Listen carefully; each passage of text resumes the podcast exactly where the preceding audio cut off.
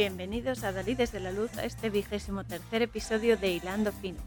Esta vez nos adentramos en un plano de conexión entre ambos mundos que tanto me gustan, el físico y el espiritual, y lo que hay entre medias es el secreto, a través de la peli Premonición, de Gift, de 2000, del año 2000, dirigida por Sam Raimi y protagonizada por Kate Blanchett, Katie Holmes, Keanu Reeves, Giovanni Ribisi, Hilary Swank y Greg Kinner. Soy Cora Muñoz. Comenzamos.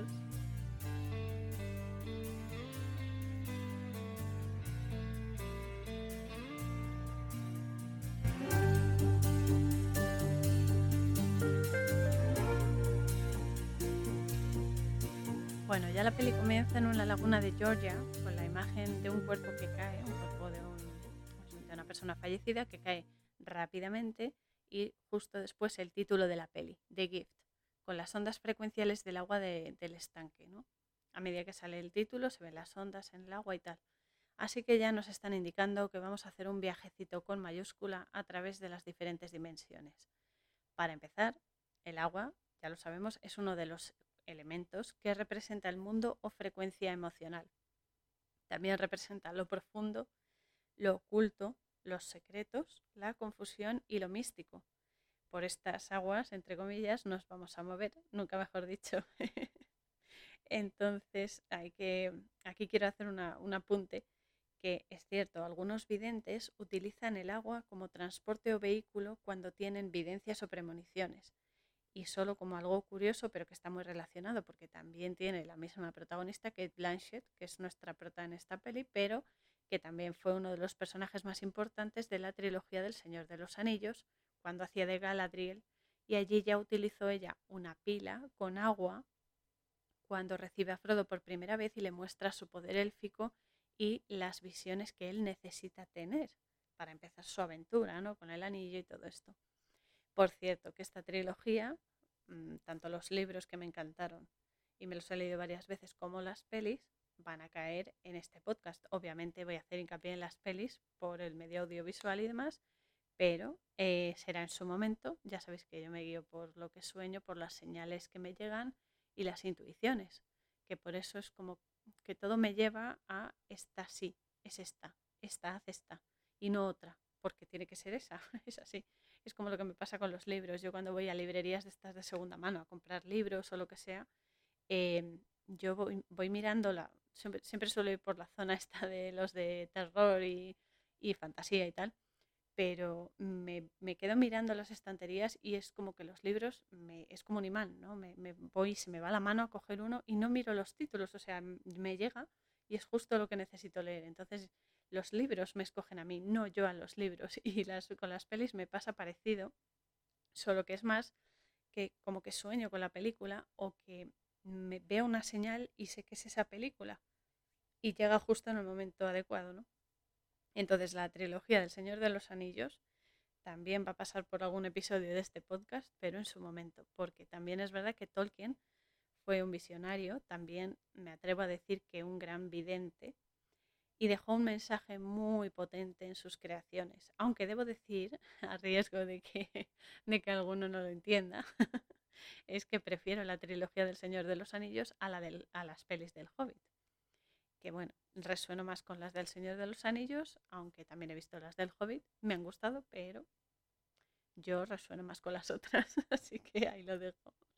Otras dos cosillas curiosas, ¿no? Y, y que quiero comentar antes de empezar la peli, la trama, vamos, es eh, una, esta peli se llama Premonición de Gift en inglés del 2000. Insisto en esto porque hay como cinco o seis pelis que se llaman Premonición, aunque luego el título en inglés mm, varía, ¿no?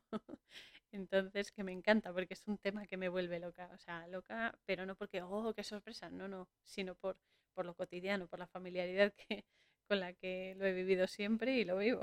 Entonces, es un tema que adoro hablar de él. Todos los temas esotéricos, espirituales, todo, todo eso me, me nutre y me llena muchísimo y además lo experimento, o sea que estoy, todo queda en casa. Pero bueno, todas esas premoniciones restantes también van a pasar por los episodios del podcast, Dios mediante, y, y demás. Y luego ya concretando en, este, en esta premonición, en The Gift, Si tenéis el DVD físico, me refiero de la peli, em, porque además es que esta peli tiene muchísimo material sobre la naturaleza de la realidad, es exquisita y os daréis cuenta a medida que pase la trama de que eh, incluso si tienes el DVD en el menú, al seleccionar las opciones pues de, yo que sé, de idiomas, de las escenas, los extras o lo que sea, ya te ponen las, eh, los iconos de los símbolos de las cartas Zener. Las cartas Zener son un tipo de oráculo, como puede ser el tarot de, el tarot de toda la vida o la, baraja española, la de póker u otros eh, tarot mm, oráculos, vamos, con ángeles, con otros, otras tipologías, no otros arcanos, que utilizan algunos videntes, como es el caso de Annie, nuestra protagonista, Annie Wilson, en esta peli, que lo utiliza como elemento o vehículo de conexión con las percepciones extrasensoriales o su videncia. Entonces aquí hago un parócillo, primero para beber agua, disculpadme, y para explicar un poco el tema este del vehículo, porque parece así un poco extraño, ¿no? La evidencia y cualquier otra mancia, la quiromancia, cualquier otro tipo de, de, de evidencia o de poder psíquico. A ver, las personas que tienen cualquier don, don en inglés es gift, gift también significa regalo, capacidad. Todas estas personas se valen de diferentes vías de conexión, físicas me refiero, como pueden ser las cartas, ¿no? los oráculos, los tarots, la bola de cristal, aunque sinceramente mm, no he visto mucha gente con bolas, pero sí sé que hay gente que todavía las utiliza. Es como las megas, a ver las ailas. También utilizan runas con palos, eh, con el agua, a través del agua, eh, leyendo las manos, como la quiromancia, leyendo las líneas de los pies y demás con colores. La, cromoterapia, por ejemplo, a través de la cromoterapia se puede hacer un tipo de evidencia. Eh, los colores, los sonidos, los sonidos, hay gente que con los sonidos tiene visiones, tiene premoniciones sobre cosas que han sucedido o que van a suceder. A veces es eh, como la visión remota, por ejemplo. Entonces, bueno, hay tantísimos medios como personas, porque a cada persona le funciona uno o varios, o, ninguno, o tiene su forma diferente. Eh, por ejemplo, yo con la música me pongo música instrumental, sobre todo música nativa o sobre todo instrumental y con instrumentos eso diferentes, no clásica eso, sino diferentes. Y folk también, y, y bueno, es que vamos, salgo zumbando, salgo zumbando.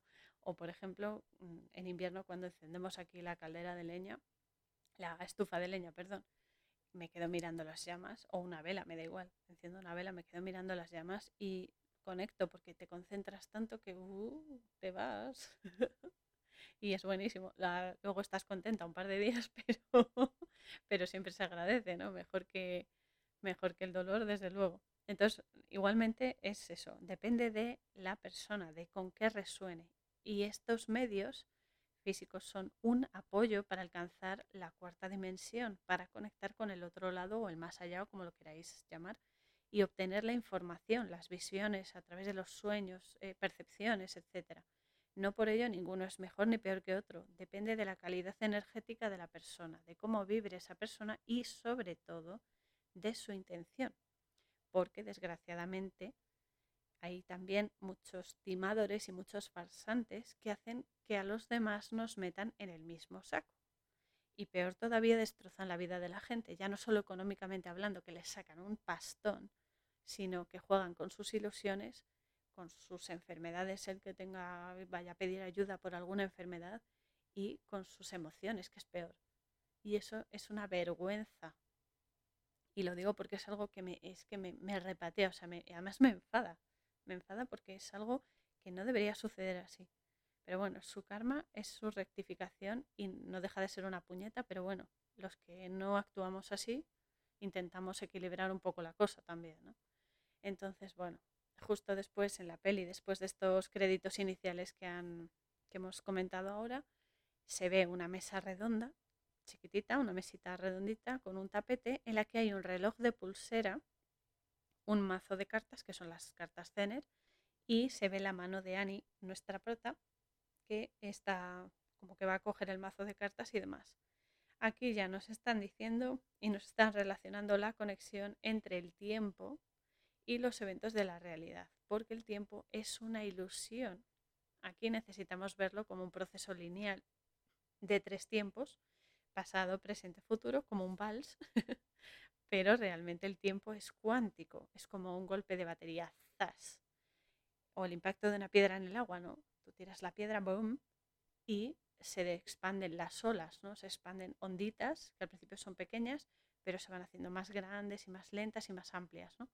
Entonces, el tiempo es así, que produce olas expansivas y eso produce ecos que se pueden interpretar a la vez, simultáneamente. También es como un acorde, ¿no? Pasado, presente, futuro. Un acorde suele tener tres, eh, eh, notas, ¿no? Entonces, el presente siempre es la base del acorde sobre el que se van a, a construir el resto de notas y demás. Entonces, el presente es la base, es la base que va a definir el sonido o en este caso los eventos. ¿no? Quiero decir con todo esto que solo existe el presente y que es un presente constante. Es presente, presente, presente, presente, totalmente. Pero el pasado y el futuro también son presentes que aunque tú aquí tienes la percepción de que ya ha sucedido el pasado o aún está por suceder el futuro, se dan a la vez que este preciso momento en el que yo, por ejemplo, estoy hablando. Y suceden paralelamente, suceden a la vez. Es eh, en cuántica, todos los momentos son plausibles hasta que aplicas un determinismo. Y cuando tú determinas una opción, ya perfilas esa elección y en ese caso las infinitas posibilidades que tenías desaparecen de tus parámetros porque ya has establecido como un eje de coordenadas, ¿no? Con la elección que tú haces. Y ya tienes esas características, pero en cuántica, y el universo es cuántica pura y dura, todo se da a la vez. Tuyo de hace un segundo sigue viviendo en ese presente que para ti tú lo tomas como pasado porque estás en otro punto de referencia. Y tuyo del futuro sigue siendo un presente aunque tú no lo hayas experimentado todavía porque se da simultáneo, son presentes, es todo presente. O sea, tú yo de hace un momento sigue viviendo en ese momento y va hacia adelante y tú para ese, ese yo de tu pasado eres el presente y así sucesivamente, ¿no? Esto explica que los videntes o los medium pueden hacer búsquedas remotas, como he dicho antes, y o adelantarse a lo que va a suceder, porque rompen la barrera espacio-temporal y conectan con el presente del, entre comillas, futuro. Esto se empieza a parecer una peli de X-Men. Pero bueno, parece un trabalenguas. Pero la naturaleza de la realidad funciona de esta manera. Esto hasta donde sabemos eh, que conocemos apenas un, un pedacito de la magnificencia que es la vida. Y esto es porque todos somos uno y todo es uno. Por eso todo es a la vez. Lo que pasa que es eso, nosotros somos muy limitados por nuestro avatar físico y por los errores con los que venimos para poder aprender. Y esto necesitamos un tiempo lineal en, esta, en este eje de coordenadas, en la Matrix. Cuando salgamos de Matrix, uh, vas a ver. Pero bueno, de momento estamos aquí y hay que, hay que jugar con las características que tenemos y cumplir así nuestra misión para que el alma, que somos el alma, no somos el avatar, somos el alma, que hay debajo, de que hay dentro, que hay respaldando este avatar. Y venimos aquí a cumplir nuestra misión y a aprender nuestra verdadera naturaleza, a reconocerlo y a recuperar esa, esa esencia. Entonces, bueno, después en la peli eh, nos sacan la imagen de un coche cruzando por detrás de un puente y que está junto a un riachuelo de agua, pero el agua está sucia, está como estancada. El agua sucia siempre representa los problemas, los secretos, la falta de claridad, como que está todo turbio, está todo ahí enredado y tal. Aquí, y eso que acabamos de empezar, porque aún estamos con los créditos iniciales, ¿eh? que esto es muy heavy, tenemos también mucha info de primera, porque el, eh, o sea, el puente simboliza la unión de los dos extremos. Siempre es como una comunicación ¿no? de dos extremos. En este caso son los dos mundos el físico y el espiritual o energético. Además, este puente, si uno lo ve en la imagen, se ve que tiene cuatro arcos, uno por cada dimensión, es decir, que es el tránsito hasta la cuarta dimensión, pasando por todas ellas. Primera, segunda, tercera dimensión, que es donde estamos nosotros, y la cuarta, en la conexión con el más allá. porque además el coche que pasa por detrás del puente está en marcha y se mueve. Eso quiere decir que es un tránsito activo, es decir, que hay movimiento, que no es estático, que, que se avanza, se avanza y que eh, traspasa esos problemas y esos ocultamientos, etcétera, porque se ve que pasa de largo por el, por el cauce ese que está estancado, que está sucia el agua, ¿no? Luego se ve que Annie está echando ya las cartas en su casa y de nuevo insisten eh, en el estanque, con, pero este estanque es como, un, como una laguna más que un estanque, ¿no? Con árboles de estos que tienen raíces dentro del agua y tal, es que no sé cómo se llaman ese tipo de árboles concretos, pero bueno, mientras está haciendo la tirada, ella tiene esa, esa imagen ¿no? en la mente. Y aquí se ve la conexión, el viaje que ella está realizando a través de las cartas al, al lugar donde luego van a encontrar el cuerpo de Jessica King, que es otro de los personajes, que aquí me paro para hacer un, un pequeño análisis del nombre. Jessica es un nombre hebreo que significa la que ve, la que puede ver el futuro. Y King, bueno, todos sabemos que significa rey, o lo poderoso, el estatus más alto, ¿no? Y Annabel, que es el nombre de nuestra protagonista, Annie, Annabel Wilson, eh, nuestra prota es un nombre compuesto por Ana, que es hebreo, y significa benéfica, compasiva, llena de gracia, y Bel, que es bella o grácil, hermosa. ¿no? Esto, bueno, esto ya lo sabíamos, pero bueno. Por supuesto, podemos ver también en las cartas Zenet los símbolos que tienen, porque son muy originales, no son el típico, pues eso, el típico tarot, ¿no?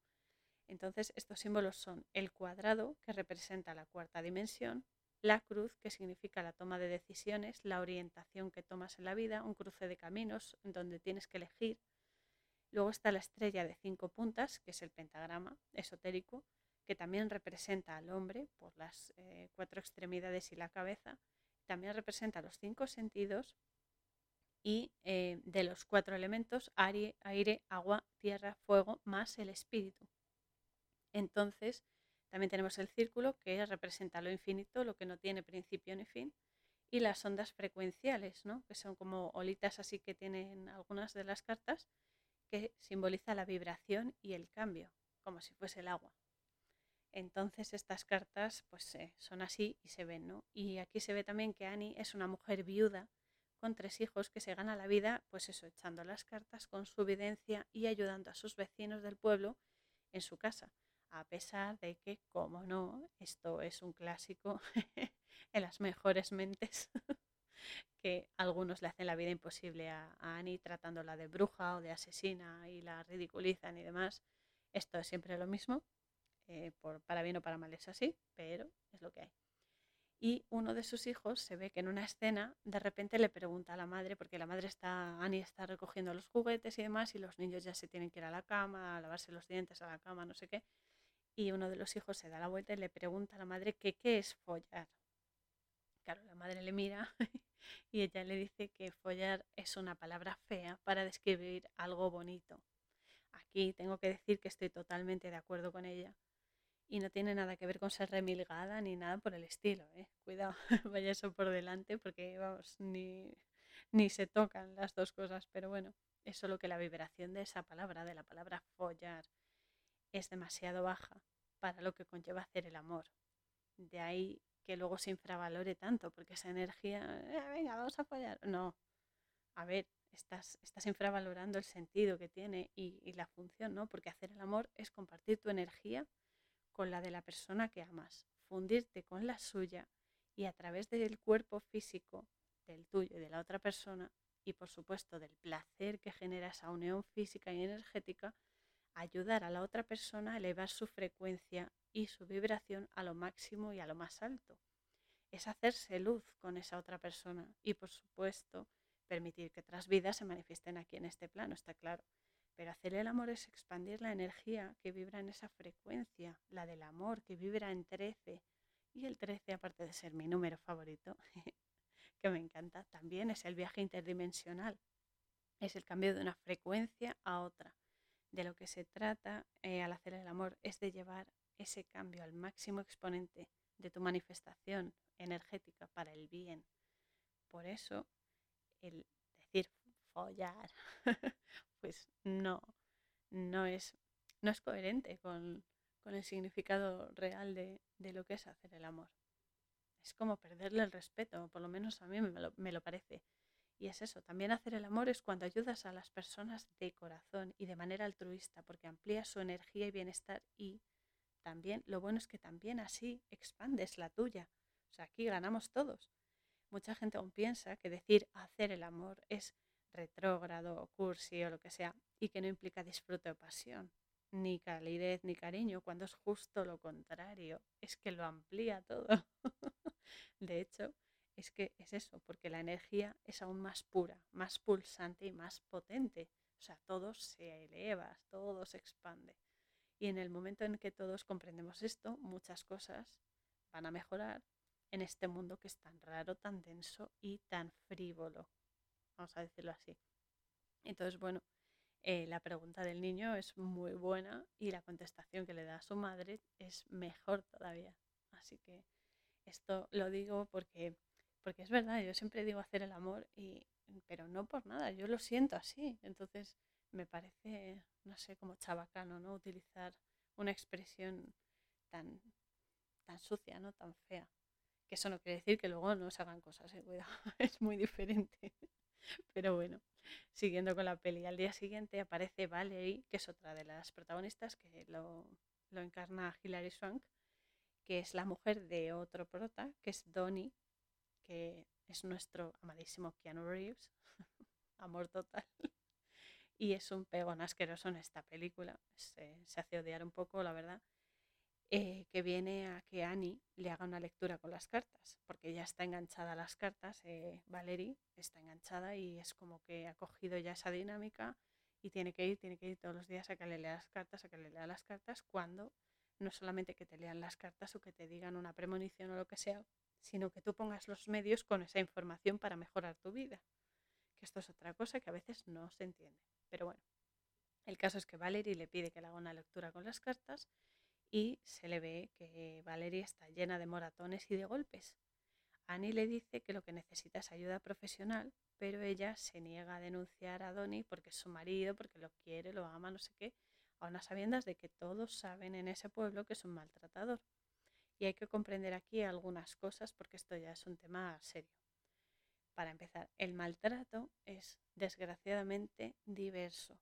Hay maltrato a mujeres, a hombres, a mayores, a niños, a animales.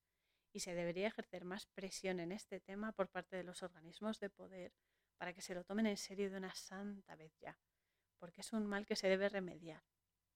Después, no todos los hombres son maltratadores. Esto tiene que quedar muy claro. Se ha tomado ahora una postura muy radical al respecto en la que ya por el mero hecho de ser un hombre se etiqueta ya como maltratador. Ah, eres un hombre, ah, eres un maltratador, misógino, no sé qué. No, chicas, os lo digo eh, y os lo diré, eh, o sea, en serio siempre. Un hombre que pega, a quien sea, de hombre no tiene nada, pero nada en absoluto. Ningún ser que pegue o que viole o que haga lo que sea. Es, o sea, tiene humanidad, no tiene persona. No se puede generalizar, no se puede odiar a los hombres por sistema, porque no todos son malos. Hay algunos que son unos, unos pedazos de, de, bestias, pero esos no son hombres, esos son bestias. Y punto, ya está. Y sí, aclaro, soy mujer y lo digo, soy mujer y hetero además, y lo digo porque amo a los hombres y muy a diferencia de lo que muchas me han dicho, eso no me hace ni mucho menos mm, mujer, en ningún caso. En todo caso, más. Me hace más mujer. Y más racional, por cierto. Pero bueno, por otro lado, otra cosa. Hay mujeres maltratadoras. Que de esto casi no se habla, pero hay mujeres maltratadoras. Y no solo de niños, que ya es una barbaridad, sino de hombres y de ancianos. ¿eh? De animales incluso también. Y da mucho asco. También me gustaría lanzar una reivindicación desde aquí porque también se debería ser consciente y denunciar esto y de nuevo a los organismos de poder y demás decirles que hagan ya el favor de luchar contra todo tipo de maltrato y todo es todo. ¿eh? De hombres a mujeres, de mujeres a hombres, de hombres a niños, de mujeres a niños, de niños a padres o abuelos, todo tipo, a animales, todo tipo de maltrato se debe denunciar y se debe paliar ya. Porque por culpa de, de esta legislación tan escasa, tan mala y tan dejada, al respecto muchas mujeres han muerto a manos de sus agresores, también los niños, también hombres y ancianos, porque no tienen a quién acogerse y es una vergüenza en un país supuestamente tan moderno. A ver si invertimos ya en solidaridad y empatía en esto ¿eh? y no en tanta pasta para avioncitos, comiditas y ritos satánicos. ¿eh? A ver si nos ponemos las pilas ya, que ya está bien. Otra cosa más al respecto. Es una lacra y una desgracia para cualquier persona maltratada sostener este comportamiento destructivo del maltratador. Ya sabemos que es un síndrome y que da mucho miedo denunciarlo y alejarse de la persona que te maltrata, pero es lo que te va a ayudar a salvar tu vida. Hay asociaciones que ayudan con todo lo que pueden, aunque debería, como he dicho antes, ampliarse la ayuda y también la familia está ahí para ayudar. No está, la gente no está sola, no estáis solas ni solos y esto se tiene que ya solucionar porque es una vergüenza, es una vergüenza. Pero bueno, a ver si a ver si ponemos cartas en el asunto y ya está. Volvemos a la peli. Mientras Annie le está leyendo la tirada de cartas a Valerie, le dice que Donnie es un maltratador, porque es, obvio, pero que es incapaz de matar a alguien. Y aquí ya ella está viendo la verdad y eso se demostrará más adelante en la peli. Porque aquí eh, Annie ya se da cuenta de que Donnie es un cazurro, es un pegón, sí, pero no es un asesino y sin embargo lo van a, lo van a acusar como el asesino de Jessica, que luego se verá más adelante, pero bueno. Ella lo está viendo y Valerie le dice que también cree que su marido tiene un lío con otra mujer y esto también se verá en la peli porque esta chica Jessica muere, que fue amante de Donnie y también es la novia del director de la escuela, a la que por cierto Annie tiene que ir porque su hijo mayor se ha metido en un lío por pelearse con otros chavales. Y aquí es cuando conocemos al director Wayne Collins porque aquí está todo muy bien hilado, esto hay que decirlo, ya que esta reunión con el director va a ser el detonante de las visiones de Annie sobre el asesinato de esta, de esta mujer que lo va a cometer el, el director, ¿no? Porque allí conoce a esta chica, a Jessica, al ser la prometida del director. Jessica, eh, como es una niña rica y tal, pues trata a Annie como con, descendencia ¿no? y sarcasmo y le dice que por qué no predice su futuro y que si el director y ella van a ser felices juntos. Lo dice así con una voz muy bonita. Pero luego se está riendo de Annie y Annie por dentro está diciendo, hija mía, si tú supieras, qué duro. Y eso, ¿no? Le pregunta eso y Annie ve mentalmente que un lápiz cae de la mesa del, director al suelo, el suelo está encharcado y los pies descalzos de Jessica están mojados y con barro. Entonces Annie le dice, sí, claro, seguro que seréis felices, pero la visión que ha tenido no indica muy bien ese camino. Pero bueno, está claro que, eso, que Annie de momento no dice nada porque necesita más pruebas. Y a mí esto me hace triste gracia porque la gente mm, se cachondea de los dones o capacidades de otros y es cuando piden pruebas. Oh, es que si no lo toco, no me lo creo. Vale, ¿quieres pruebas? toma dos tazas, por si te quedas con hambre. Porque es eso, ¿no? Cuando las reciben. Y debo decir que los que quieren pruebas contundentes las reciben con contundencia. Luego, o bien se vuelven incrédulos del todo o no quieren volver a hablar del tema por miedo. Y sabéis lo mejor, que esas capacidades también ellos las podrían desarrollar y trabajarse eh, para tener más y mejor energía en vez de ridiculizar a los que le están ayudando. Y por experiencia lo digo, no lo pasan muy bien porque mm, las, las, verdades pues son despampanantes. Entonces, bueno, eh, la gente es así, es, es otra prueba más, pero bueno, que en vez de ridiculizar, pues deberían ser un poquito más abiertos de mente. Un don no es una fiesta, ¿eh? no siempre es alegre. Esto se tiene la idea la idea rara de que, oh, sí, eres vidente, ay, dime el número de la lotería. Por cierto, eso no se puede hacer, nunca te dejan mm, que des el número de la lotería ni cosas así. Porque no es para beneficio propio, es para ayudar a los demás. Y hay cosas que no se deben dar y ya está. Pero bueno, quiero decir que, que no es todo fiesta, ala, mira, sí, porque te voy a decir, oh, mira, vas a tener un cochazo, no sé qué. No, es más duro, es más duro y más severo. Pero bueno, una capacidad extrasensorial o paranormal o sobrenatural, que todo esto es lo natural, es una responsabilidad enorme. Y vale, a veces sí es muy emocionante, te trae felicidad, pero tiene su parte chunga, porque más allá del desprecio y la ridiculización, perdón, que te hace ir a la gente que no lo entiende, también supone ver o sentir lo malo. O sea, ves todo, no ves solo lo bonito y lo bueno, ves todo. todo de todos. Y aquí es donde viene la, lo chungo, ¿no? Porque un vidente es eso, ve todo, todo, y hay algunas cosas que no le dejan ver, pero bueno, eso es otra historia y no es agradable, se sufre mucho, así que desde aquí pido que seáis más empáticos con esos a los que llaman locos, raritos, pirados, etcétera, porque su resiliencia es innegable y desde luego es, vamos, eh, para imitar, eso ya os lo digo. Y estoy hablando de los verdaderos psíquicos, no de las imitaciones estas baratas que te sacan dos riñones y cuatro ojos por una lectura de cartas o de manos o cualquier otra forma de evidencia o sanación. Es una vida muy sacrificada y es muy intensa y muchas veces es muy desagradable, aunque muy agradecida, ¿eh? porque cuando ves que las personas mejoran, eso ya cubre todas las cosas que te hayan sentido, te hayan hecho sentir mal o te hayan entristecido, te hayan dañado, lo que sea. Pero es muy intenso y es muy jorobado. Así que, y esto ya lo digo por experiencia, Maru, mi abuela del alma, era curandera, bueno, y lo sigue siendo desde el otro lado en sus otras vidas y tal, y también vidente. Ella me ayudó a sanar desde el vientre de mi madre, lo he comentado otras veces, hasta su último aliento, desde antes de nacer yo hasta que murió, que además por un minuto no llegué a verla con vida. Fue un minuto, un minuto de reloj además. Y llegué un minuto tarde y no la vi ya con vida, pero bueno, la vi con vida física me refiero, está muy viva por otro lado, pero bueno. Entonces, hasta su último aliento me estuvo curando y bueno, mi familia es es mi abuela, es mi abuela del alma y ya está, somos familia. Y me preparó para todo lo que estoy haciendo ahora y lo que aún me queda por hacer. Y ella me dio unas palabras, me dijo, vamos, unas palabras de su abuelo, que en paz descanse también. Me dijo, haz lo tuyo, haz el bien a la gente y no esperes las vueltas, porque entonces sufrirás. Ama a la gente como es y sigue tu camino. Es uno de los mejores consejos que me han dado en la vida.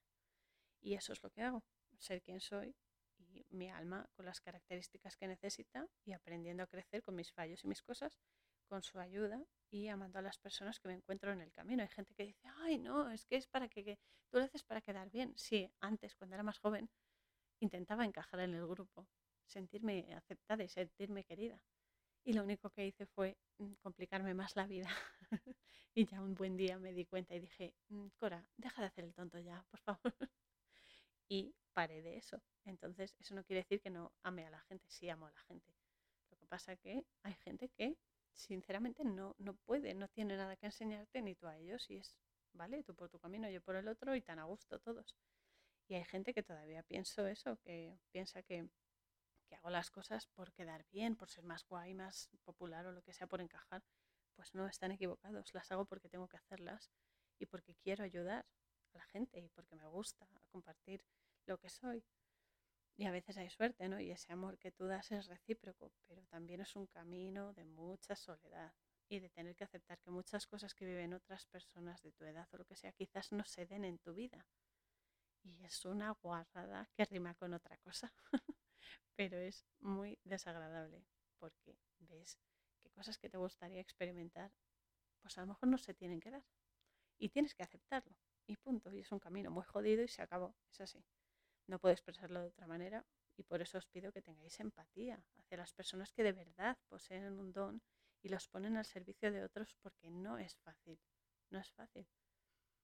Y por eso en la película, la verdad que me siento identificada y siento a otras personas que también han estado en mi vida y o siguen en mi vida, que tienen capacidades, tienen dones y pasan por esto. Esto es muy real. Y entonces me solidarizo mucho con Ani que después en la peli se ve que Annie es eso, ¿no? Vuelve del colegio de, hablar con el director y tal, y para en el taller de Buddy. Buddy es otro, mm, otro personaje, porque la puerta del conductor del coche que tiene Annie no cierra bien, se abre y no encaja bien. Y eh, le dice, eh, Buddy le dice que se, lo, que se lo va a arreglar, pero Annie le dice que anda muy justa de dinero esa semana y tal, y él le dice que no pasa nada porque ella también lo ayuda mucho, es una cadena de favores. Buddy va a la casa de Annie para que le lea las cartas y le ayude con un trauma que tiene muy fuerte, que él ni siquiera lo recuerda de momento, y a cambio le arregla el coche. Porque esta es otra cosa, la cadena de favores es la única manera por la que vamos a salir de toda esta mm, miseria social y moral. Que no es todo este pago por esto y te pago por lo otro, no, es, ay, pues si me puedes ayudar con esto, yo te ayudo con lo otro. Eso es empatía y eso es colaborar todos con todos. Y es eso lo que hace Buddy. Buddy le tengo un amor especial en la peli esta porque sufre muchísimo y sin embargo está siempre pendiente y ayudando a, a Annie y a sus hijos y tal. Entonces nada, le dice que le arregla la puerta sin problema y tal, pero que tiene que dejar el coche allí en el taller. Y es eso, Buddy sufre muchísimo durante la infancia porque su padre abusaba de él de pequeño. Y Annie le ayuda echándole las cartas y con dinámicas para que recupere su bienestar mental y emocional. ¿no? Ella le trata con cariño, porque una persona si tú la tratas con cariño, eso también sana. Entonces, eh, a Buddy pues lo trata a la gente como un zumbao, ¿no? Lo trata como, ay, se le ha ido la olla, está fatal, no sé qué. Y su única amiga es Annie. Así que entre, entre ellos pues se sostienen ¿no? en momentos duros. Luego se verá que la gente se la conoce de verdad por sus actos y no por sus apariencias o palabras, porque hablar es gratis, que me lo digan a mí, que no cobro nada y no quiero cobrar por ello, pero bueno. Y, y es eso, ¿no? Que hablar es gratis, las palabras ya se sabe. Las palabras tú las dices y ahí quedan, pero luego los hechos son los que realmente cuentan. Entonces Annie, pues eso, deja el coche en el taller y Buddy la lleva en su casa con la camioneta, ¿no? Pero en mitad del camino Buddy frena de golpe porque, claro, tiene un problema muy, muy heavy él con, lo que le pasó de pequeño porque no lo recuerda y tiene una frustración ahí, un bloqueo muy fuerte. Él, lo expresa diciendo que ve solo una pared una pared que, no puede avanzar. Y es esa pared la que tiene que traspasar, ¿no? Eh, esto Annie se lo dice en un momento de la peli y tal, pero claro, él ya no puede más, está, está histérico, perdido y frena el coche de golpe porque él tiene recuerdos encriptados de lo que le hizo su padre y le pregunta a Annie que si sigue viendo el diamante azul. El diamante azul es un tatuaje que lleva el padre en, el, en la tripa, ¿no? en, el torso, pero ya casi en el vientre pero que, claro, Buddy no lo recuerda, pero lo tiene ahí implícito, ¿no? Y tiene pensamientos negativos y le pregunta que si al ver eso, que, quiere, que si quiere decir que va a morir. Claro, eh, él está tomando medicación para su problema y tal, pero las visiones que tiene empiezan a hacer ya mella en él, son cada vez más fuertes y Annie es la única que consigue calmarlo. Entonces, bueno, el diamante azul que ve Buddy y que lleva su padre tatuado simboliza la dureza, también la resistencia y la sensibilidad secreta, lo inconsciente, como en el caso del trauma reprimido que tiene y que lo va a llevar al límite. La vida es así, o sea, la vida te pone unas pruebas muy chungas y a veces uno consigue salir de ellas y otras veces no lo, no lo puede superar. Y la vida es así, son, son pruebas, es aprendizaje, muy heavy, pero aprendizaje. Entonces por la noche Annie va a la habitación de sus hijos y ve que el mayor se quedó dormido viendo un álbum de fotos en el que sale su padre.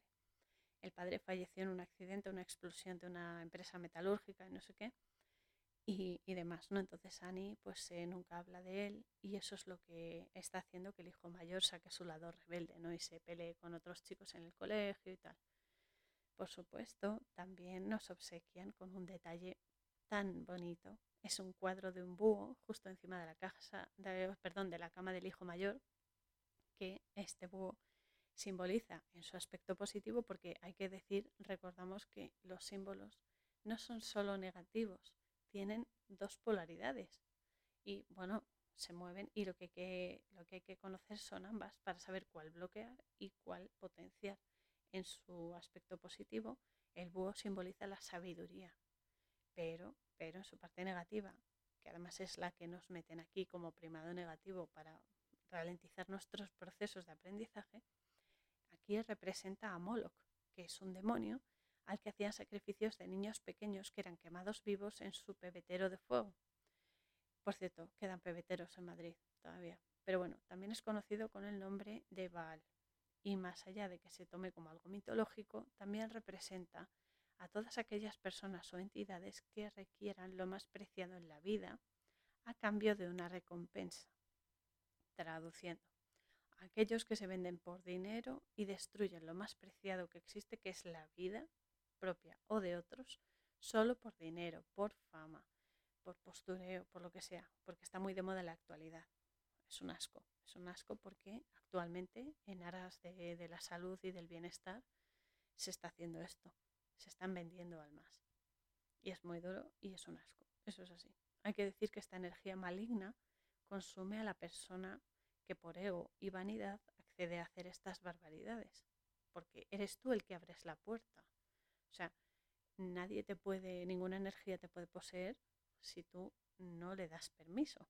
Pero claro, hay muchas cosas con las que te tientan, ¿no? Un éxito, dinero, cochazos, casas, ascensos, no sé, popularidad, un montón de cosas, ¿no? Pero esto te va quemando la energía, te va consumiendo el alma. Entonces llega a devorar las almas de, de estas personas que se venden. Y este demonio se manifiesta con muchas caras y muchos logotipos de empresas que, entre comillas, cuidan de nosotros y nuestra salud, cierro comillas, pero está amparado siempre por el búho y sus títeres, que son muchos, muchos. Pero bueno, si queréis saber más sobre este tipo de simbología y demás distorsiones cognitivas que nos meten en medios audiovisuales, que es que os vais a pegar un empacho, os recomiendo encarecidamente el canal de YouTube de mi amadísimo Enrique Pérez, exponiendo la verdad, porque a través de sus directos aprenderéis a detectar el primado negativo, la programación predictiva, disonancias cognitivas y demás porquerías que nos meten para ralentizar nuestros procesos cognitivos superiores, aprendizaje y sobre todo evolución espiritual. Volviendo a la peli, de repente cuando Annie sale de la habitación de sus hijos, llaman a la puerta de su casa y es Tony, nuestro amadísimo Keanu Reeves, que mira a mí que me gusta este hombre y todo lo que defiende. ¿eh? Me refiero a Keanu Reeves porque el personaje de la peli no es deseable, está claro, pero bueno, es el personaje es el rol que hace aquí, pues ya está. Pero bueno, aquí amenaza a Annie porque sabe que su mujer viene a que le haga lecturas de las cartas y le dice cosas malas sobre él, ¿no? Le dice a Annie que si no deja de hacerlo, si no deja de echarle las cartas, utilizará un muñeco vudú para hacerle daño y también amenaza a sus hijos. Obviamente Annie lo echa zumbando de la casa, pero aquí es lo que comentaba antes. Hay gente que se molesta cuando alguien con capacidades eh, psíquicas ayuda a otros, porque choca con su forma de ser, con sus ideas e incluso con sus planes. Y las amenazas e incluso agresiones son algunas de las reacciones que salen por parte de esta gente que no comprende, que les da miedo estas cosas porque no las comprenden. No siempre, ¿eh? no siempre, porque hay algunas veces que se da esto y demás, no siempre. Pero bueno, ahí está. Tras una nueva amenaza de Donnie por otra visita de Valerie a la casa de Annie, ella está tendiendo la ropa. Esta es una escena que me encanta. Está tendiendo la ropa y aparece el espíritu de su abuela. Y es un momento adorable porque llega tan natural la abuela con, entre los árboles, los arbustos y tal, con una cesta repleta de caquis, que qué ricos, por favor, están buenísimos. Y ella los llama palos santos. Mm, la verdad que no lo sé por qué los llama así, pero nunca he oído ese nombre más allá del palo santo, que sé, las atadillos que se queman y tal, para purificar como incienso y tal, pero nunca lo había oído respecto a los caquis, me, me la atención. Y entonces llega y Annie le pregunta que cómo ha llegado. Y le dice que ya no debería estar allí. Y la abuela le dice, toda natural, pues caminando, ¿cómo voy a llegar? Me encanta, porque la abuela es como muy natural, muy dicharachera. Y es que en realidad ella, la abuela, ha venido para avisarla de que literalmente se avecina tormenta, le dice. Annie mira al cielo y dice, no, si está despejado. Pero justo en ese momento tiene una visión del cielo cubriéndose de nubes oscuras y ve un golpe, como que dan un golpe a alguien sangre, una camioneta y un cadáver de una chica, todo en un microsegundo, porque las visiones son así. la abuela se va tras decirle que esté tranquila, que a pesar de todo siga su instinto. Y de repente se mueve así la sábana y se va. Aquí tenemos mucha caña, muchísima caña, porque esta peli es la bomba y desde luego una de mis favoritas, porque para empezar está el tema de nuestros guías espirituales, que esto es cierto. Ellos siempre nos ayudan cuando tenemos dudas, cuando tenemos miedo, cuando necesitamos ver con claridad y aquí animo a todos a que siempre que estéis en una encrucijada, que no sepáis para dónde tirar, que tenéis, tengáis miedo, lo que sea, pidáis ayuda de corazón a vuestros guías o familiares que cruzaron al otro lado y demás, porque ellos os darán respuesta. Aviso, es importante, me río, pero porque ya conozco cómo funciona, es importante tener mente abierta con la respuesta que te den, porque a veces son, digamos, muy creativos. y tienes que hilar muy fino para comprender la respuesta que te dan. Pero, pero, la ayuda siempre llega y siempre responden como necesitas. Esto es importante, subrayo, como necesitas, no como tú imaginas que necesitas. Entonces es eso, pero es eso. Hay que seguir eh, estas sensaciones, ¿no? Estas premoniciones, ¿no? Intuiciones que tenemos, las señales, que no son tonterías. Las señales no están ahí por casualidad o por el azar. El azar no existe. y hay que seguirlas porque todas te dan, te dan eh, piezas para que tú veas la ayuda que necesitas, veas la respuesta, veas hacia dónde tirar. Porque son ellos, es tu alma que está respondiéndote a lo que le has pedido. Y en el caso de Annie, el mensaje de la abuela es bastante directo, bastante claro y sencillo. O sea, no se lee ahí con simbolismos de ningún tipo, no. Le dice, se acerca tormenta, sigue tu instinto punto, uno, dos. Aquí también tenemos el hecho de que aparezca en el tendedero, que no es casual que esté en el tendedero, justo cuando Annie tiende las sábanas, que es cuando aparece la abuela, porque hace el efecto del umbral entre ambos mundos, el movimiento de la sábana, ¿no? Cuando ella lo ve entre las, los hilos de la sábana, ve a su abuela, porque eh, se ve, esto además se ve muy bien en la peli de Harry Potter y la Orden del Fénix, cuando Sirius, que además me gusta muchísimo el personaje de Sirius, estoy enamoradísima de él, cruza al otro lado y pasa como por una cortina energética. Ese es el cruce, ¿no? Eso de cruzar al otro lado, es eso, como que pasas por de energía, cambias la energía, es como un tránsito. Y además la sábana siempre se ha asociado a los fantasmas, ¿no?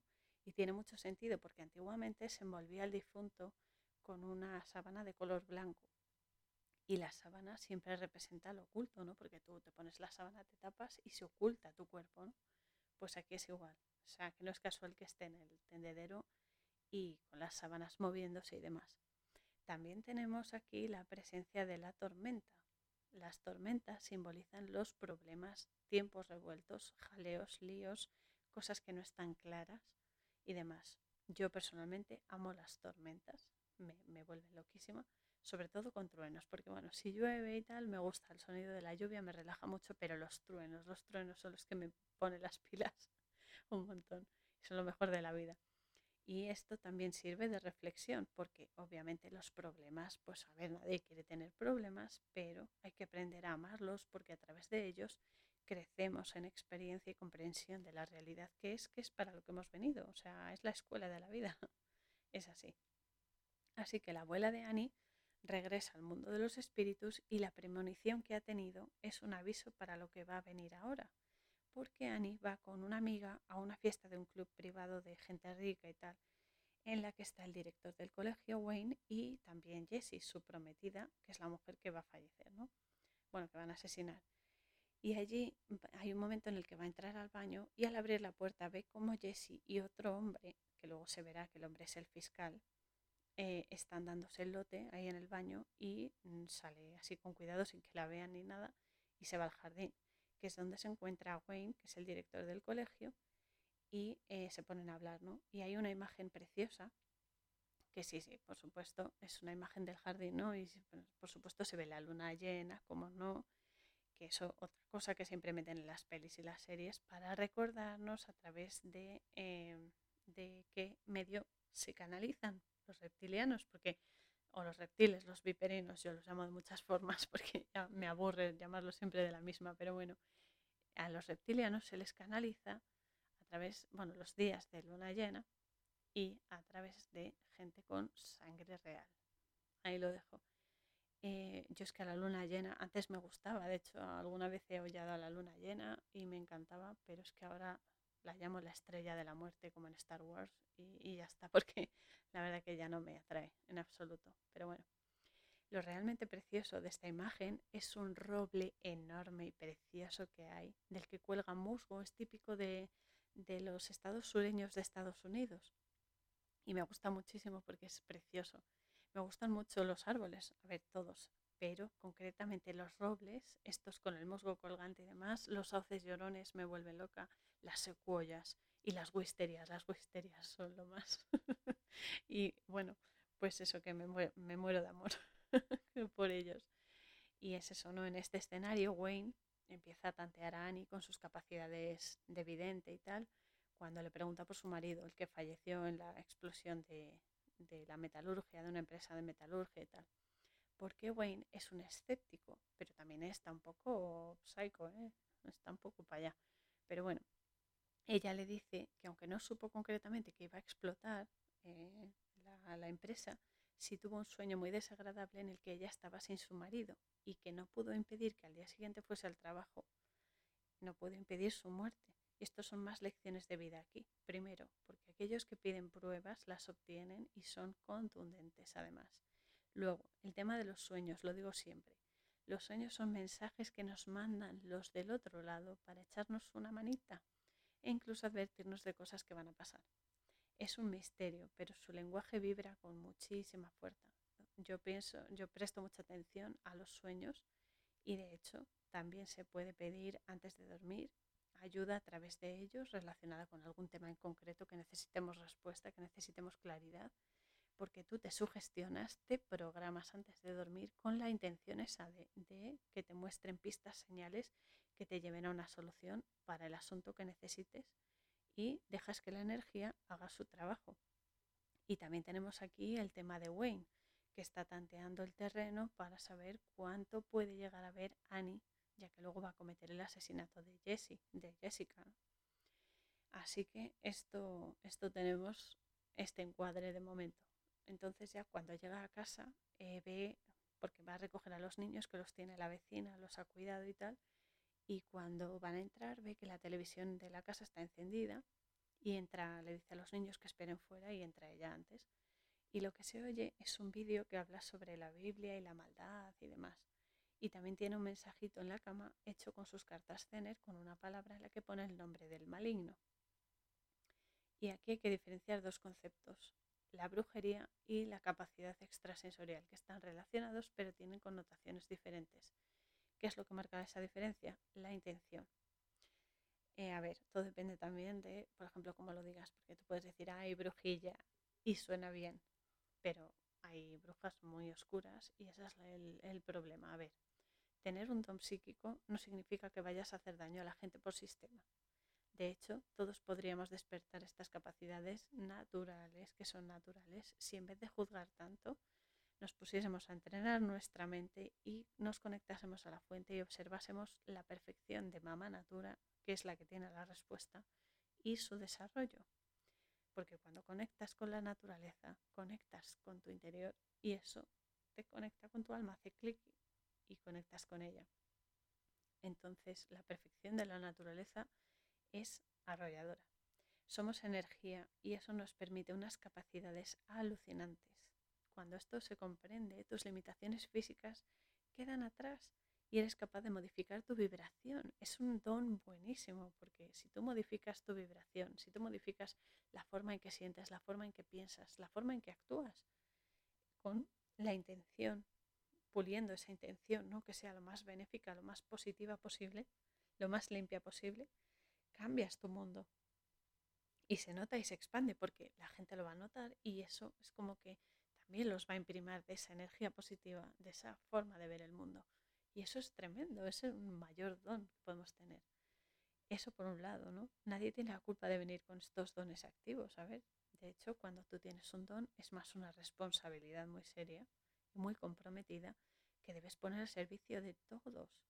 La brujería en sí es arte oscura.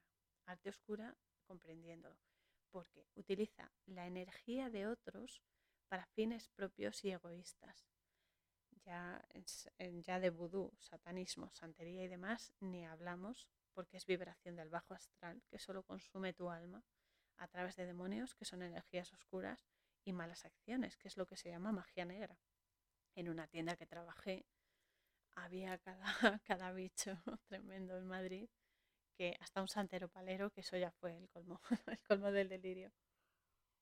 Mm. Que además estaba obsesionado con tocar, tocar el pelo, tocar las manos, Dios, qué pesado. Y, no se lo recomiendo a nadie, porque luego esas personas tienen problemas. Y es eso, ¿no? Algunas personas todavía confunden ser curandero o vidente o chamán con ser un nigromante, que encima es un interesado además, o sea que va a posta a hacer daño. Eh, todas estas cosas que ellos llaman, entre comillas, trabajos, necesitan de energía y en el fondo son esclavos de sus porquerías porque el precio a pagar es la venta de su alma. Venden su alma o peor todavía la de otros para cumplir con esas exigencias de esas mierdas que invocan.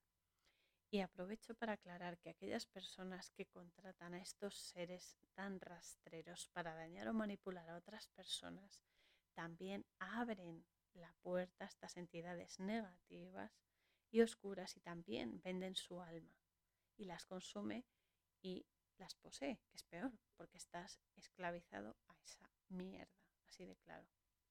Por eso luego muchas personas se quejan después de mandar a hacer trabajos o de hacerlos de tener dolencias, de tener paranoias, de tener enfermedades y demás, porque es el pago. Es que nada sale gratis, todo tiene un precio. Y actualmente la forma de vender tu alma es incluso más sutil. Basta con, por ejemplo, ver la verdad que está ahí, está dando por golpazos a la puerta para que abras y permanecer impasible. Como vamos a hacer como que esto no lo hemos oído, vamos a hacer como que esto no lo vemos, porque hoy estoy más cómodo tumbado en el sofá, estoy más cómodo sin arriesgarme, estoy más cómodo viviendo así en esta utopía y ya está, ¿no? Entonces eso también es una forma de vender tu alma.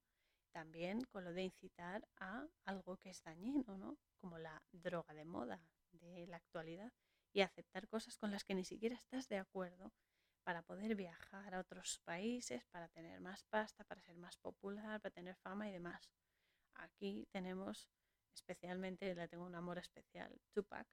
Conocía muy bien esta gentuza y le costó muy caro. Sin embargo, dejó una huella buenísima. Y ya sabes, seguimos con el plan, bro. Let's go, kill Illuminati. Dios te bendiga, Shakur. Porque es así. Él se arriesgó. Hay mucha gente que se ha arriesgado a descubrir y a, y a quitarles la máscara a estos cerdos y hay que seguir con eso, en nuestro círculo de influencia, con lo que mejor sabemos hacer. Y hay que seguir, hay que seguir adelante y ganándoles terreno. Esto, no nos podemos distraer, no nos podemos permitir el lujo de no hacer nada y de, ay, vamos a hacer como que esto no existe, porque va a seguir existiendo. Es así. Así que bueno. Aparte, también debo decir que hubo un tiempo en que mm, personalmente y por unos motivos que no voy a decir aquí ahora, pero me llamaban bruja. bruja con mayúscula, en sí no tiene por qué ser negativo. A ver, en plan, eh, bruja, vale, llámame lo que quieras, me da igual. Pero bueno, no tiene por qué ser negativo si utilizas tu sabiduría, porque la magia es sabiduría, es saber lo que estás haciendo y la conciencia de para qué lo estás haciendo. Entonces, si tú utilizas esa sabiduría para ayudar a otros a que mejoren sin dañar, esto estás haciendo el bien. Pero, sinceramente, debo decir que me gusta más el término, si quieren, chamana. Chamana me gusta más, me suena mejor, tiene más ritmo, tiene más, mm, más salsa. me gusta y su vibración me parece más natural y más potente y más clara. Clara en el sentido de más luminosa. Pero bueno, volviendo a la peli, Annie denuncia el hecho a, a la poli, pero no creen que haya sido Donnie el del mensaje y luego Buddy va a ella que le eche las cartas porque necesita, necesita su comprensión, su ayuda y demás. Buddy es un hombre de verdad que tiene mucho sufrimiento dentro, que encuentra consuelo con, con Annie, lo encuentra ahí y sostén en ella. Y aquí hay que decir que el nombre buddy significa colega, amigo y también se asocia con la palabra en inglés brother, que es hermano.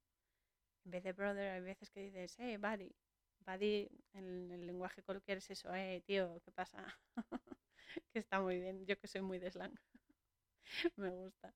Pero bueno, aquí eh, Buddy demuestra a lo largo de la peli que realmente es amigo de Annie y que la quiere de verdad a pesar de, los problemas que él tiene, a pesar de los problemas que ella tiene, él valora su amistad y la protege también. Y en la peli es eso, ¿no? Nos lo ponen con, con, un hombre que está perdiendo la cabeza, pero en muchas ocasiones los, entre comillas, locos están muy cuerdos, muchísimo más que cualquiera de los, entre comillas, normales, porque ven más allá más allá de lo físico, porque comprenden mejor toda, todo el engranaje de la realidad. Conectan, conectan totalmente. Y es por eso que lo que ellos intentan explicar, pues no cuadra con lo que otras personas piensan o sienten o creen. Bueno, pero no tienes derecho a llamar a alguien loco solo porque sea diferente. Entonces a Buddy le pasa eso solo que con respecto a, su trauma infantil, ¿no? Él le pasa esto porque no ha superado ese trauma, lo tiene ahí enquistado. Y el trauma mismo le está diciendo, oye, hazme caso, tienes que superar esto, por favor, sácalo a la luz. Su subconsciente, su inconsciente le está dando llamaditas de atención y lo está superando. Pero bueno, lo que dice de no diferenciar, eh, porque hay una frase que le dice, Ani, es que no consigo diferenciar mi mente de mi alma. Esto es algo muy relevante y tiene mucha amiga, porque por un lado la mente es un mecanismo potentísimo por el cual establecemos relaciones, sentimos, pensamos, conectamos las diferentes esferas de la existencia y demás.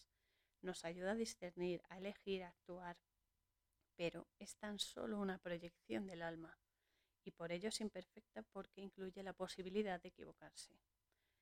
El alma es lo que eres. O sea, somos un alma, somos energía y somos luz y amor. Es tu esencia, lo que verdaderamente eres.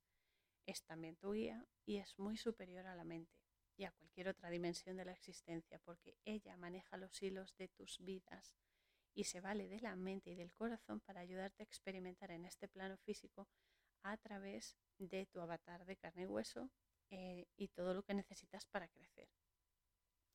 Eres un alma inmensa todos lo somos, pero tienes un cuerpo con características psicoemocionales que tienen también fallos, porque solo a través de los fallos, de las equivocaciones, los errores y los problemas aprendemos y además son las lecciones más heavy, pero más contundentes y mejores. Por cierto, si queréis saber más sobre dimensiones de la existencia y la naturaleza del alma, también os recomiendo el canal de YouTube de mi amadísimo ají Antonio Chávez, llamado El suspiro cabal y aclaro que cabal hace referencia a tener cabeza, a pensar más allá de la caja, a abrir la mente y traspasar la frontera de lo material, a elevarse energéticamente hablando y es un canal donde tenéis información muy profunda y directa sobre Kabbalah y cómo está presente en cada detalle de nuestra existencia y de otras. Me encanta. Volviendo a la peli, Buddy aquí no consigue diferenciar sus pensamientos elaborados a partir de su libre albedrío, ¿no? de las verdaderas señales o avisos que le está dando su alma respecto al abuso que sufrió su padre. Esto es lo que realmente le está volviendo loco, que no diferencia en si es algo que él piensa o es algo que le ha sucedido y que es más profundo. Esto el pobre lo está pasando fatal. Pero el alma nos avisa y en cierto modo entre comillas, da la murga. Es un poco pesadita, ¿eh? el alma es como, venga, venga, venga, no, no, no te deja ni un segundo, para que reconozcamos y aceptemos y así solucionemos ciertas pautas ¿no? En, entre vidas que aquí solemos llamar karma, que lo vamos arrastrando, lo vamos arrastrando y en algún momento eso hay que solucionarlo, porque hemos venido a eso. Entonces, si no lo solucionas en este curso, no te preocupes, que repites. en fin.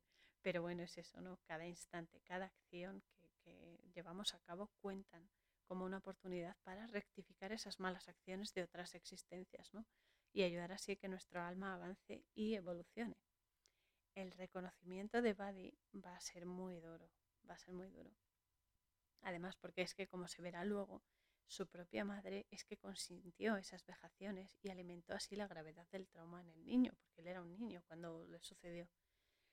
Después, Annie se queda dormida y tiene un sueño muy vívido en el que un hombre la está estrangulando y ella intenta coger un bate de béisbol que tiene apoyado en la mesilla, pero no llega. El bate cae al suelo y ve la cara de Jessica, la chica hasta que va a fallecer, y se despierta sobresaltada. Esto probablemente nos ha pasado a todos porque, a ver, hay muchos tipos de sueños, hay premonitorios, hay lúcidos, pesadillas y demás. Todos son relevantes, pero algunos dejan incluso marcas físicas en el soñador, como cuando sueñas que estás corriendo y luego tienes agujetas sin motivo aparente o te despiertas ahí respirando fuerte o cansado, lo que sea, ¿no? Y demás cosas que se sueñan que son muy, muy reales. Quien dice que no estamos viviendo en otra realidad y por eso luego tenemos ¿eh? secuelas. y bueno, y este que ha tenido Annie es otro aviso más. Le están avisando, le están diciendo cuidado con esto, cuidado con lo otro, porque al día siguiente se entera de que Jessica ha desaparecido. Y aquí aparece Donnie de nuevo amenazando a uno de los hijos de Annie. Pero Buddy, que va en la camioneta, aparece detrás de, la camioneta de Buddy, se baja y le da una lección a Donnie enfrentándose a él. El niño, claro, se asusta de los dos y vuelve a la casa corriendo. Y bueno, aquí Buddy me provoca mucha ternura, porque es, es que me da mucha ternura porque sufre muchísimo y sin embargo siempre defiende a la gente que ama, muy a pesar de que todo el mundo lo vea únicamente como un salado y demás, es buena gente y por desgracia a la gente buena les, suele, les suelen poner pruebas muy duras. Todos tenemos pruebas duras, pero no sé por qué a la gente que, que desea el bien a los demás y demás les pasan cosas jorobadas. Pero bueno, en la vida es así, no sabemos por qué, todo tiene un motivo y una solución, claro. Pero bueno, cómo no, hay un detalle muy significativo en esta otra secuencia de la peli que sigue, porque de repente llaman al teléfono de en casa de Annie y Annie se levanta para cogerlo y se ve que lleva una camiseta, una camiseta blanca con un dibujo de que sí, premio, con una mamá cocodrilo. Por supuesto, ¿quién si no? Aquí ya nos hacen sutilmente ¿eh? Un primado negativo que te cagas porque nos están diciendo quién controla, entre comillas, el cotarro del holograma de esta Matrix, los reptilianos y sus esbirros o marionetas que los canalizan y las marionetas de las marionetas, etcétera, etcétera. Pero bueno, este es uno de los muchísimos detalles, como digo, de primado negativo que nos meten como el de Moloch, como la luna llena y demás. Y eh, vuelvo a decir que eh, para primado negativo os recomiendo encarecidamente el canal de YouTube de mi amadísimo Enrique Pérez exponiendo la verdad, porque en serio allí a través de sus directos podréis comprender mejor todo el tema del primado, la programación predictiva, distorsiones cognitivas y todas estas basuras que nos meten para ralentizar nuestra avance espiritual, nuestro aprendizaje y nuestro desarrollo vital porque aquí eh, la experiencia de Enrique y su amor y su empatía conseguirán que lo comprendáis todo perfectamente y actuéis en consecuencia, porque ya no es solo aprender las cosas o comprenderlas, sino aplicarlas, porque solo así se produce un cambio. Y hay que, hay que comprender que esto está por todas partes, no solo en las pelis, lo hacen en carteles publicitarios, en las fachadas, los símbolos por la calle, en los panfletos, todo, o sea, está en todo. Y entonces él os lo puede explicar mejor y os animo a que echéis un vistacillo y alguno de sus directos porque no os vais a arrepentir. Y Enrique te manda un besazo muy grande, sabes que te quiero infinito. Y, y allá vamos, allá vamos siempre adelante, no podemos parar. Así que eso, el que llama por teléfono a Annie en la peli es el padre de Jessica, la chica que ha desaparecido, que le cuenta eso, lo de la desaparición de su hija y quiere que Annie eche las cartas para ver si puede averiguar algo. Y cuando van a que les eche las cartas, hay un detalle muy relevante, y es el hecho de que los tres hombres que van allí a la lectura son el padre de la chica, Wayne, que es el prometido de la chica y también el director del colegio, y el sheriff de la policía. Los tres son escépticos perdidos. Vienen con prisa, con impaciencia y quieren respuestas para allá instantáneas. Y eso, amigos míos, no funciona así.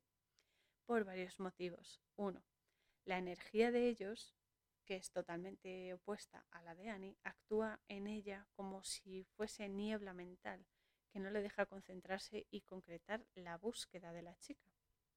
Por lo tanto, no puede ver, no porque no tenga evidencia, sino porque está bloqueada, porque no le permiten acceder al conocimiento, ¿no? con, su, con sus, su run, mental que tienen ellos tres. Eso por un lado. Después, las cartas ya hablan solas. Ahí se ve en la imagen porque las tres que saca seguidas en la tirada muestran el símbolo de la frecuencia con las onditas esas como si fuese de agua. ¿Qué es eso, no? También hace referencia al estanque donde está el cuerpo de Jessica, que está ahí hundido y tal.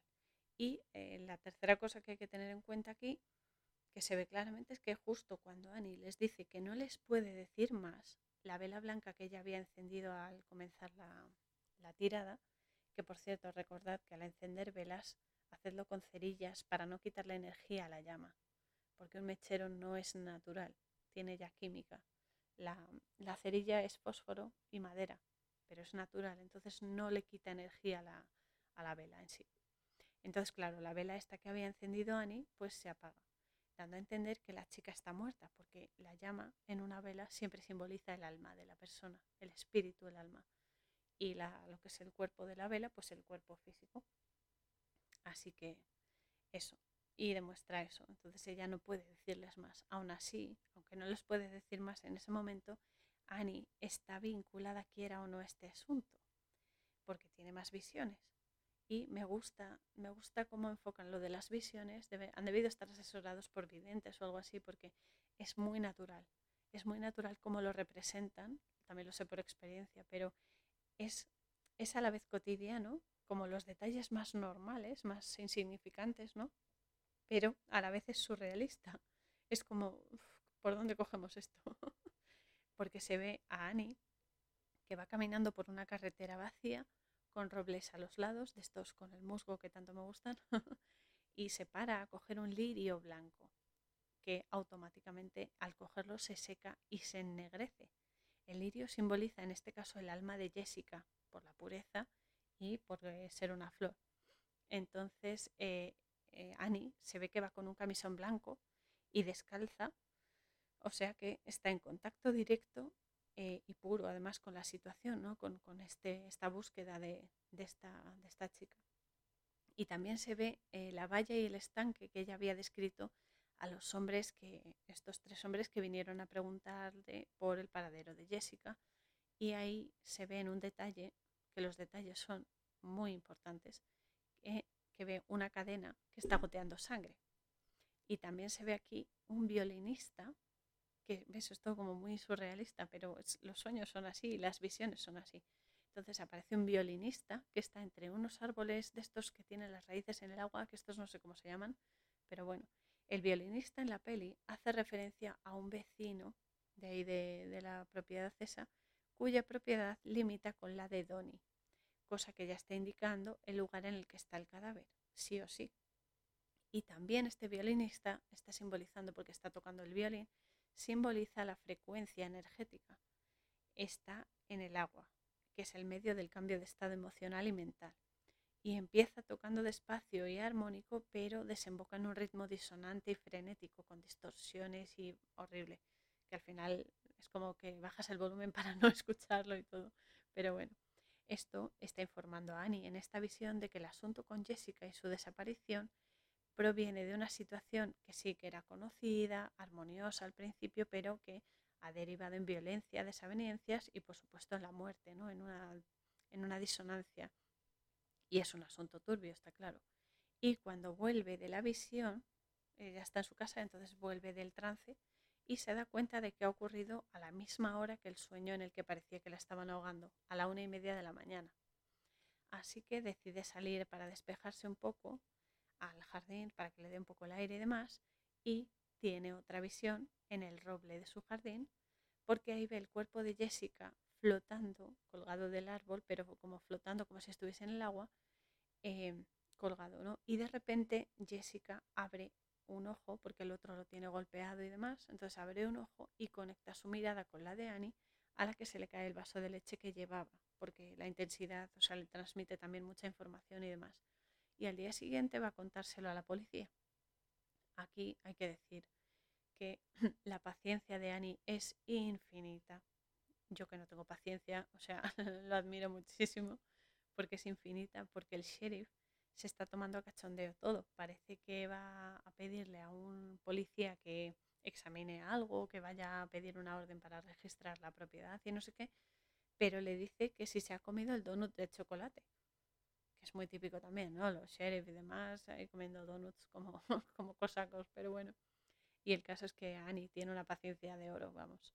Pero al final se van a examinar el estanque y también está el padre de Jessica y el prometido, eh, aquí el amigo Wayne, que está muy preocupado por si se le descubre el pastel, porque él ha sido el que ha asesinado a la prometida, a Jessica.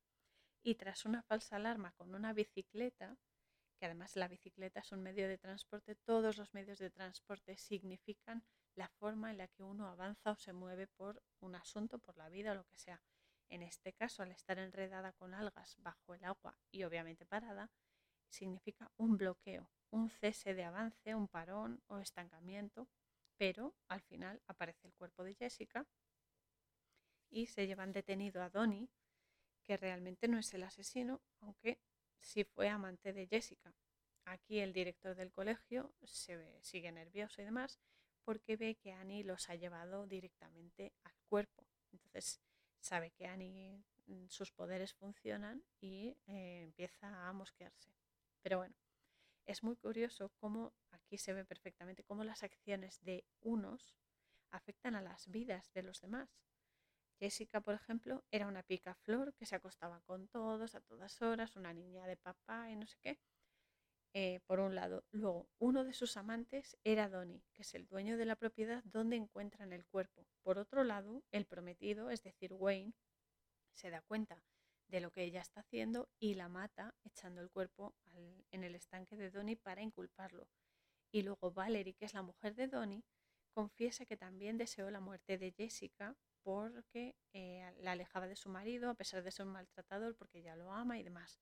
Ah, bueno, aquí tengo que decir que Aparte, también todo está conectado por la evidencia de Annie, que influye en todos, incluso en el policía que empieza a creer. Y, es así, las acciones de cada uno influyen en todos, porque estamos todos conectados entre todos y también a la fuente. Somos uno, somos uno. Somos como una red de árboles, una red sináptica, como las neuronas, igual. Estamos todos conectados por muy lejos que estemos, físicamente hablando. Estamos cerca, somos uno y nos podemos comunicar. De ahí la necesidad de hacernos conscientes de ellos y llenar cada acción que hagamos, por simple que sea, de empatía y amor. Aunque por supuesto nos cabremos a veces, que sí. O sea, además hay veces que es muy sano hacerlo y soltar lastre, porque esa presión nos puede reventar directamente. O sea, es así, siempre comprendiendo que es una forma de aclararte la mente y comprender la situación, nunca desde la violencia. O sea, no no es mm, cabrearte, enfadarte y luego, venga, vamos a dar palos, vamos a dar una paliza. No, no, es solo saber que necesitas eh, abrir el pistón, soltar el pistón para que salga ahí el aire a presión y no te reviente por dentro. Entonces, también quiero hacer una, un apunte importante, porque aquí el personaje de Valerie desea la muerte de Jessica, la deseó, y Jessica muere. Esto es muy peligroso porque cuando tú deseas la muerte a una persona, para empezar te estás deseando la muerte a ti mismo, pero hay un dicho que dice, cuidado con lo que deseas, porque a veces te escuchan y se cumple. Y luego eh, la consecuencia corre en tu espalda. Entonces, todo lo que le deseas a alguien es algo que te va a volver. Además, por triplicado. De hecho, hay, una, hay una, un dicho que es, eh, que es, muy, es muy fuerte, pero, pero es así, ¿no? Todo lo que digas, hagas, pienses, sientas, será devuelto a ti por triplicado, sea bueno o sea malo.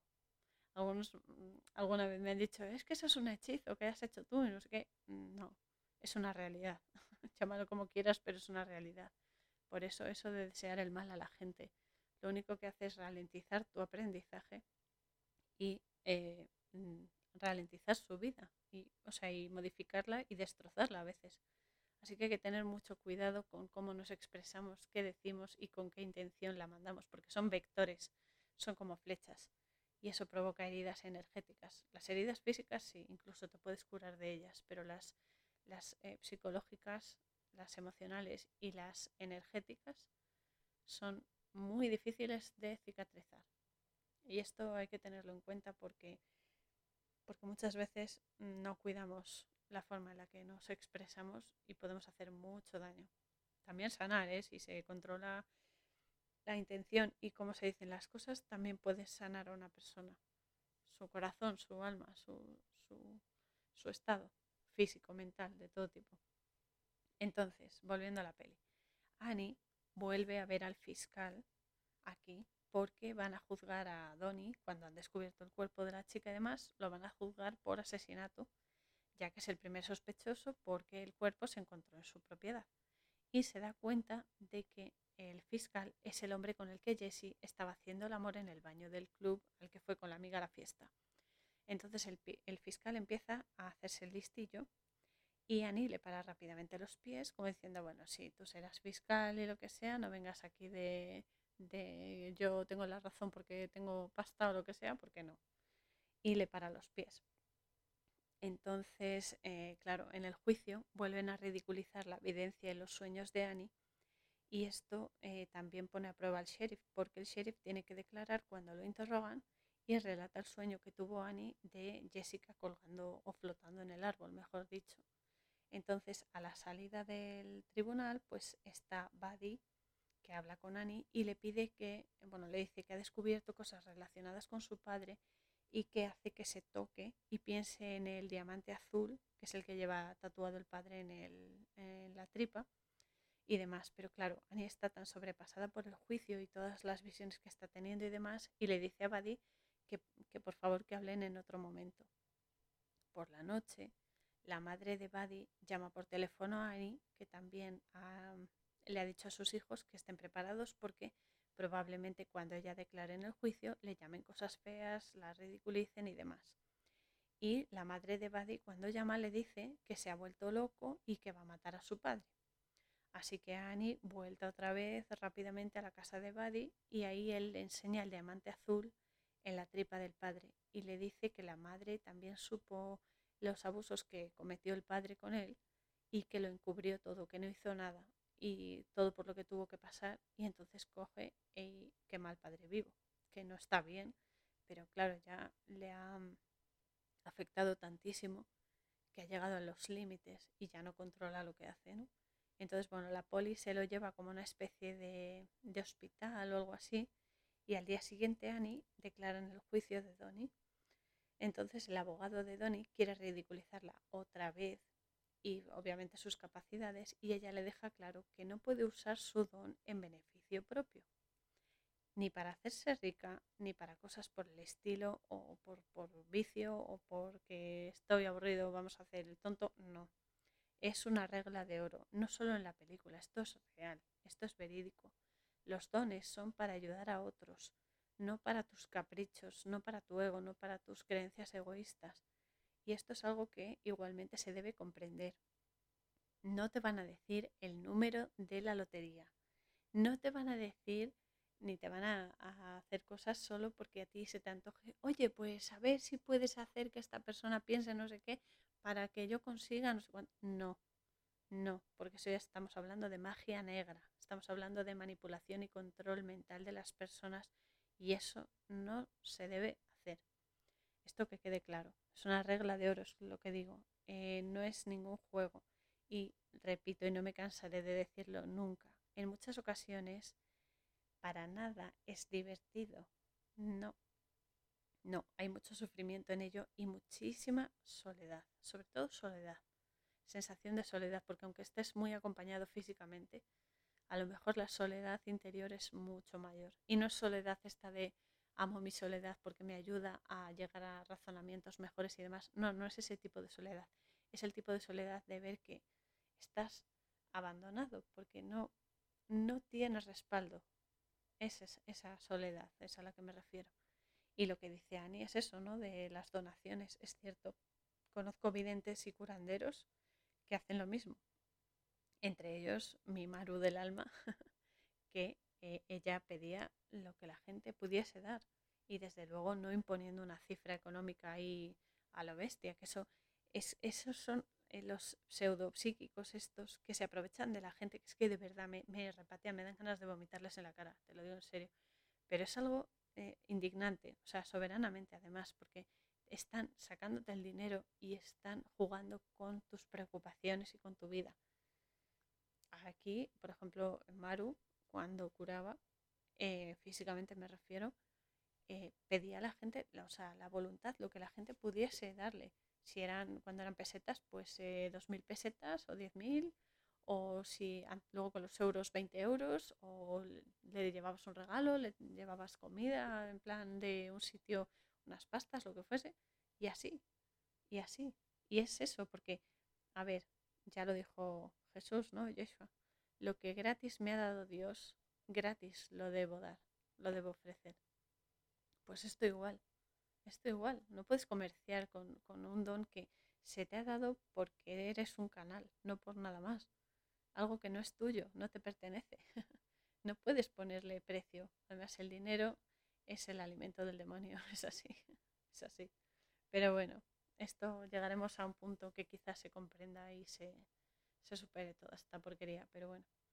Luego en la peli, Donnie confiesa su lío con Jessica porque le toca declarar en el juicio, confiesa su lío con Jessica y también dice que discutieron y que sí le pegó un tortazo, pero no le pegó ninguna paliza ni la mató.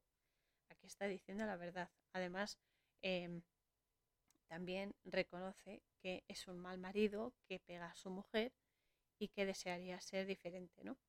Pero aquí Valerie de nuevo va a casa de Annie a que le eche las cartas de nuevo.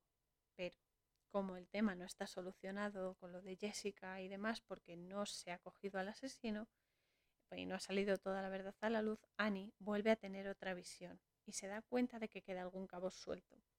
Y entonces va a casa de Wayne, el prometido de Jessica, y él se la quiere camelar. O sea, él ya está viendo las orejas al lobo y se la quiere camelar porque sabe que puede descubrir todo el pastel y puede descubrir que fue él el que la mató a la chica y entonces saca la artillería pesada con el tema del marido de Annie porque sabe que eso la debilita, que esto es una jugada muy rastrera por su parte.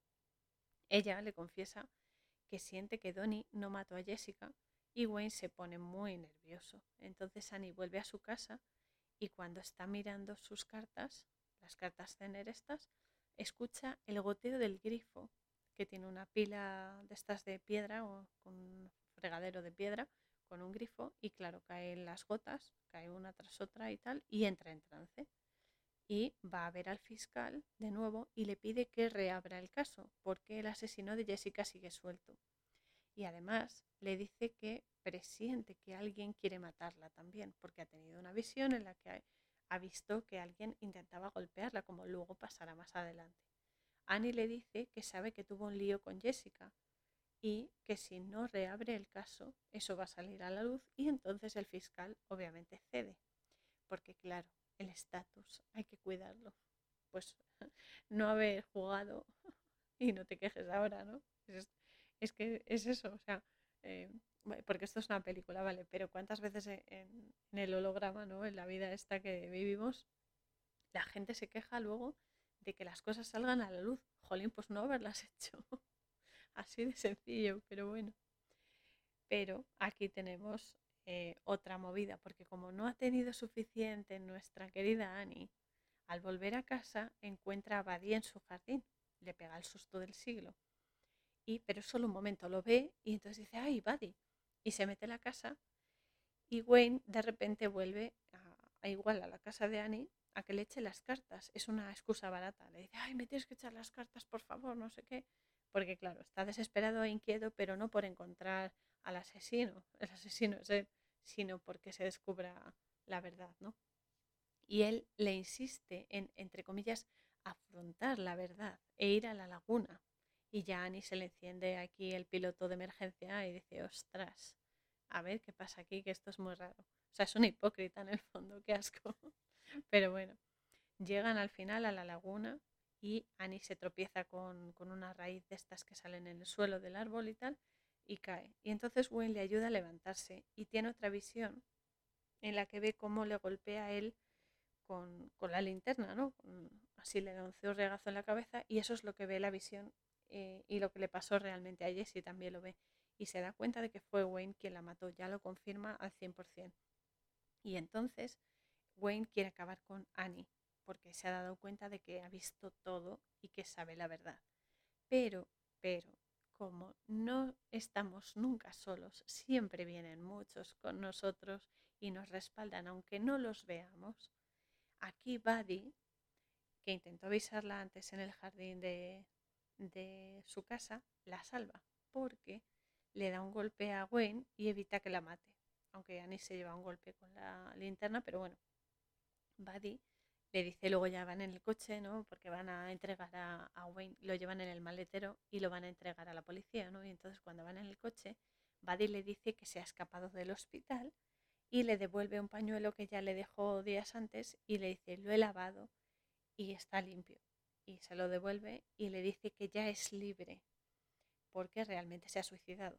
Se ha suicidado, se ha ahorcado en la ducha con, la, con el cable de la esta de, de la cachofa de la ducha y demás y se ha suicidado, ya no podía más. Y le dice a Annie que siga haciendo lo que hace y que está muy orgulloso de ella y que la quiere. También le dice eso.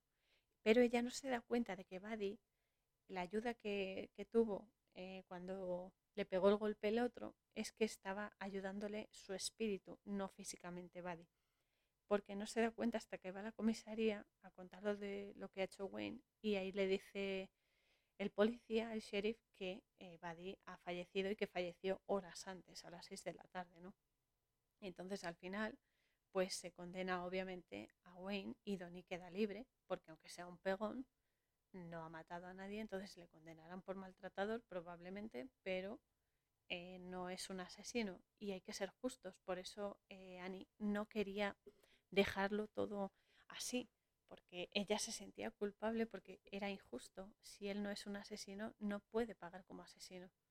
Y esto es así, hay que ser justos incluso con las personas que hacen daño de otras maneras no se les puede cargar con más cosas de las que han hecho, porque todos hacemos cosas mal y siempre queremos que sean justos con nosotros, pues debemos ser justos también con los demás, ¿no? Entonces, bueno, dentro de eso termina bien la película y finalmente se ve la última escena ya que Annie y sus tres hombrecitos, que monos, van al cementerio a visitar la tumba del marido, porque Annie sufre mucho con la pérdida del marido y nunca quiere hablar a los niños del padre ni nada. Y entonces van a la tumba y eh, se abrazan allí todos y así también comienzan a sanar esa herida que tienen todos, que es muy importante. Así que bueno, aquí termina la peli y os adelanto que para el sábado que viene, día 25 de septiembre, que ya se nos va a ir el mes volando, vamos a meternos de lleno en la película El monje, de Bulletproof Monk, que es muy chula y además tenemos, tenemos a, bueno, el, que, el actor este que hacía el personaje de, de Stifler en American Pie, que me gusta mucho, que además hace aquí un papel bastante más serio. y que lo importante no es eso, sino que el mensaje que tiene es muy potente. Y, y, bueno, y vamos a meternos de lleno en esa peli, así que ya sabéis, chicos, podéis echar un vistazo a mi página web, coraurzon.wixsite.com barra la posada fronteriza, donde tenéis el resto de episodios del podcast. Tenéis también el blog La Posada Fronteriza. Digo, perdón, el reposo interior, La Posada Fronteriza es la página. Y también tenéis las webs amigas donde tenéis la página Exponiendo la Verdad de Enrique, el Suspiro Cabal de Antonio, de Antonio Chávez y la página web de William Stillman, que es un psíquico que tuvo síndrome de Asperger y trabaja con personas con ese síndrome y otras ramificaciones como el autismo y sobre todo con niños. Y las, los descubrimientos que ha hecho son bestiales y muy esperanzadores. Os animo a que echéis un vistacillo y si podéis o queréis, compréis alguno de sus libros o luego compréis en otros sitios o los leáis, lo que sea, porque es muy esperanzador y yo personalmente tengo mucha fe en sus, en sus dinámicas. Así que ya sabéis, tirad del hilo y expandid vuestra luz al máximo a Dalides porque las posibilidades son infinitas. y ya sabéis que todos impulsen vuestra búsqueda de la verdad y cuando la encontréis, convertíos en esa verdad para poder manifestarla que hace mucha falta aquí en Matrix. Ya sabéis, dentro de Matrix, pero reventando el sistema. que no todo va a ser ¿eh? difícil, Vamos a dar caña que hace falta. Y hemos venido a eso, a cambiar las cosas y a mejorarlas. Así que os mando un abrazo apretado a todos, todo mi amor. Y nos vemos la semana que viene. Un besazo. Canción Spirit of Fire. Música www.50sounds.com barra es barra.